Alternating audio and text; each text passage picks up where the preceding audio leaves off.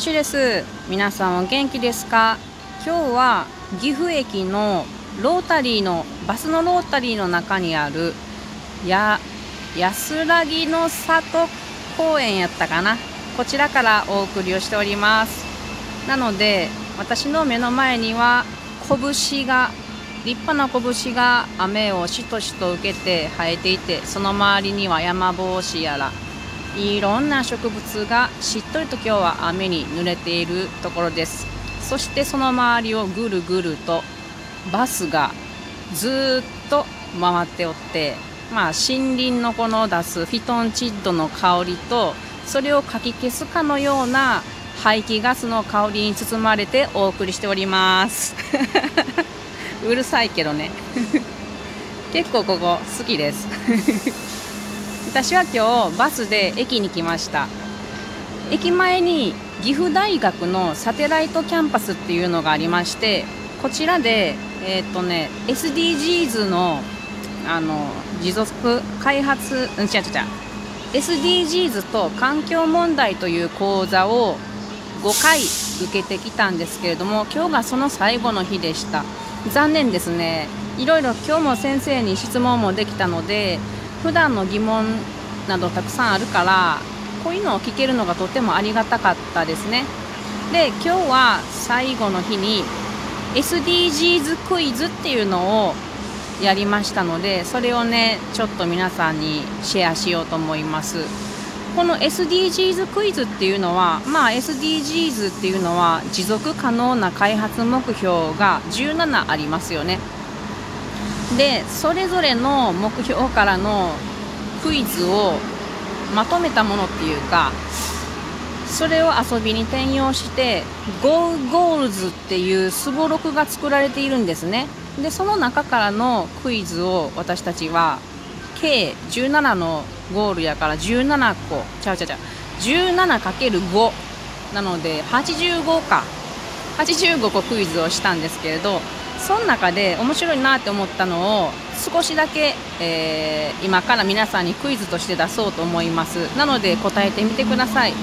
ちなみにこの GoGoals のサイトがあるのでこれを概要欄にリンクを貼っておきますのでご興味のある方はやってみると結構面白いと思います。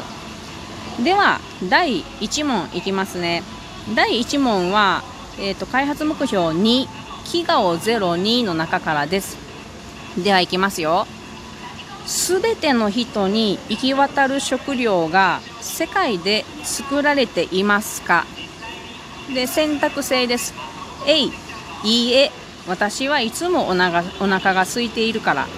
B 健康に良い食べ物は十分作られています。でもお菓子や炭酸飲料が十分にありません。C 食べ物は十分にあるけれどみんなが買えるわけではありません。さてどれでしょう？チッチッチッチーンはい。これは答えは C ですね。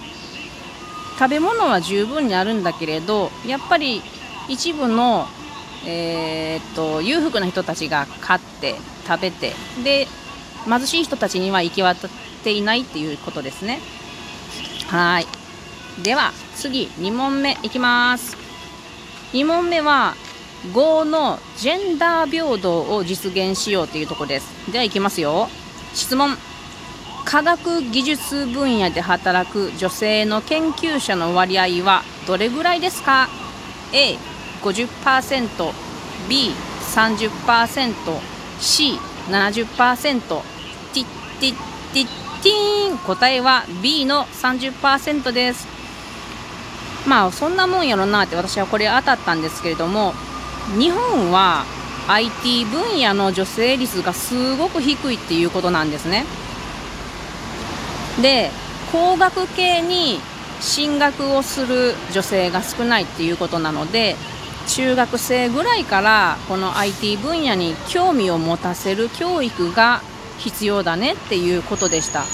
これすごく私にも当てはまるなと思って IT めちゃくちゃ自分から遠いんでもっとこの IT 関係をね勉強したいなって今切望しているとこなんでこれをねもし女の子がいらっしゃるお子お子さんに女の子がいらっしゃる方とかはちょっとこうねあの引き込んでいってはいいんじゃないかなって思いましたね。もちろん女性の方自分何歳でもですね IT をちょっと苦手やけどやってみようっていう気持ちが大切やと思うんですよ。でそれには例えば男性の方が多分男性の方って何て言うかな IT 得意な人が多いのかな。これは精査が分かんないですけどだからちょっと分かることはちょっとしたことでもいいからあの教えるとかするのもいいんかなと思います。では次えー、っと3問目。3問目はゴールの6番の安全な水とトイレを世界中にっていうところから出します。はい質問。次の文章のうち正しいのはどれですか？A トイレより携帯電話を持っている人の方が多い。B ほとんどの人はトイレを持っていますが携帯電話を持つ経済的ゆとりはありません。C すべての人が携帯電話もトイレも持っています。さてどれでしょう？正解は A のトイレより携帯電話を持っている人の方が多いでした。これびっくりしましたよ。私 B やと思ったんですね。ほとんどの人はトイレを持っていますけれども携帯電話を持てませんってやと思ってたんですけれど。なんかあの今はみんな大体携帯電話を持ってるじゃないですか。昔は固定電話の設置っていうのは費用がかかったのでなかなか電話を持ってる人が少なかったんだけど今は携帯だとすぐに持てるのでそれで普及率が今70から80%ぐらいだっていうことなんですね携帯の。一方トイレっていうのは20から30%っていうことなのでうーん日本でトイレがないってほとんど考えられないですけれどやはり日本は恵まれている国ですね。水も豊富にあるしっていうことで。なので他のトイレ事情を知ることも面白いんじゃないかなと思いましたね。はい。では次はうーんとはい。ゴールの中の12番。作る責任使う責任から出します。では質問です。石油産業に次いで地球の環境汚染を最も引き起こす産業はどれですか？うんうん面白そうですね。3択です。A 石炭採掘産業。B 繊維産業。C 携帯電話産業。さてさてどれでしょう？ちなみに私は B 繊維産業やと思ったん。違うな間違えた。答えが B の繊維産業なんですね。私が思ったのは A の石炭採掘産業じゃと思って丸をしたんですけど間違えてました。意外でしたねこれ。世界2番目の環境汚染産業というのは実は繊維産業だということなんですね。なんでかなって思ったんやけれど排気が主に汚しているっていうことなんです。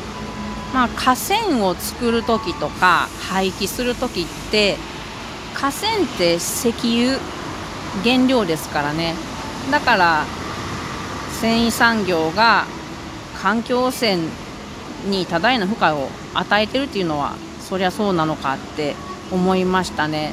あとやっぱり麺を作るとかでも農薬とかの問題もたくさんありますよね。そういうのもあると思います。だからやっぱりうん繊維布っていうのは大切に最後まで使い切ることをやっぱり大切やなって改めて思いました。はい。ではこれで最後の問題としましょう。ラストのクイズです。これは15の陸の豊かさを守ろうというところかです。では質問。森林は今世界中でどうなっている？3択です。A 育っています。どこにでも木があります。B 植林されるのと同じくらい切り倒されています。C 消失しつつあります。すべての森林の半分はすでになくなりました。さてどれでしょう。これね日本人だと間違いやすいんじゃないかなと思いますがね。はい答えは C の消失しつつあります。全ての森林の半分はすでになくなりましたっていうことです。これは何年に作られた問題かちょっと私分かんないんですけれど恐ろしいですよね。あの知識としてはなんとなく知ってたけれど実は私これ間違えました。考えたんですけど B と C と。B の植林されるのと同じぐらい切り倒されていますにしてしまったんですね。なんということでしょうか。勉強勉強してんのに間違えちゃった。あかんな。恐ろしいなって改めて思いました。まああのー、戦争の時とかですね第一次とかの戦争の時にめちゃくちゃ容器が使われたんですね。であと復興とかにもめちゃくちゃ木が使われたのでえーと、ヨーロッパとかではほとんどこう木が枯渇したっていう時代があって、まあ、今もそうなんですけれどそれで植林をいっぱいしてるんですね。でも日本は違うんですよね。日本はうんとね 長く話すと長くなるけれど木がめっちゃあるので切ることが大切っていうことになっていますあ過去遡ってもらったらそういうことを話してる回もあるので聞いてもらえたらと思います。というわけでこのクイズはあの深掘りすればいろいろ調べることができる面白いクイズと思うのでもしよかったらやってみてください。それでは皆さんまたね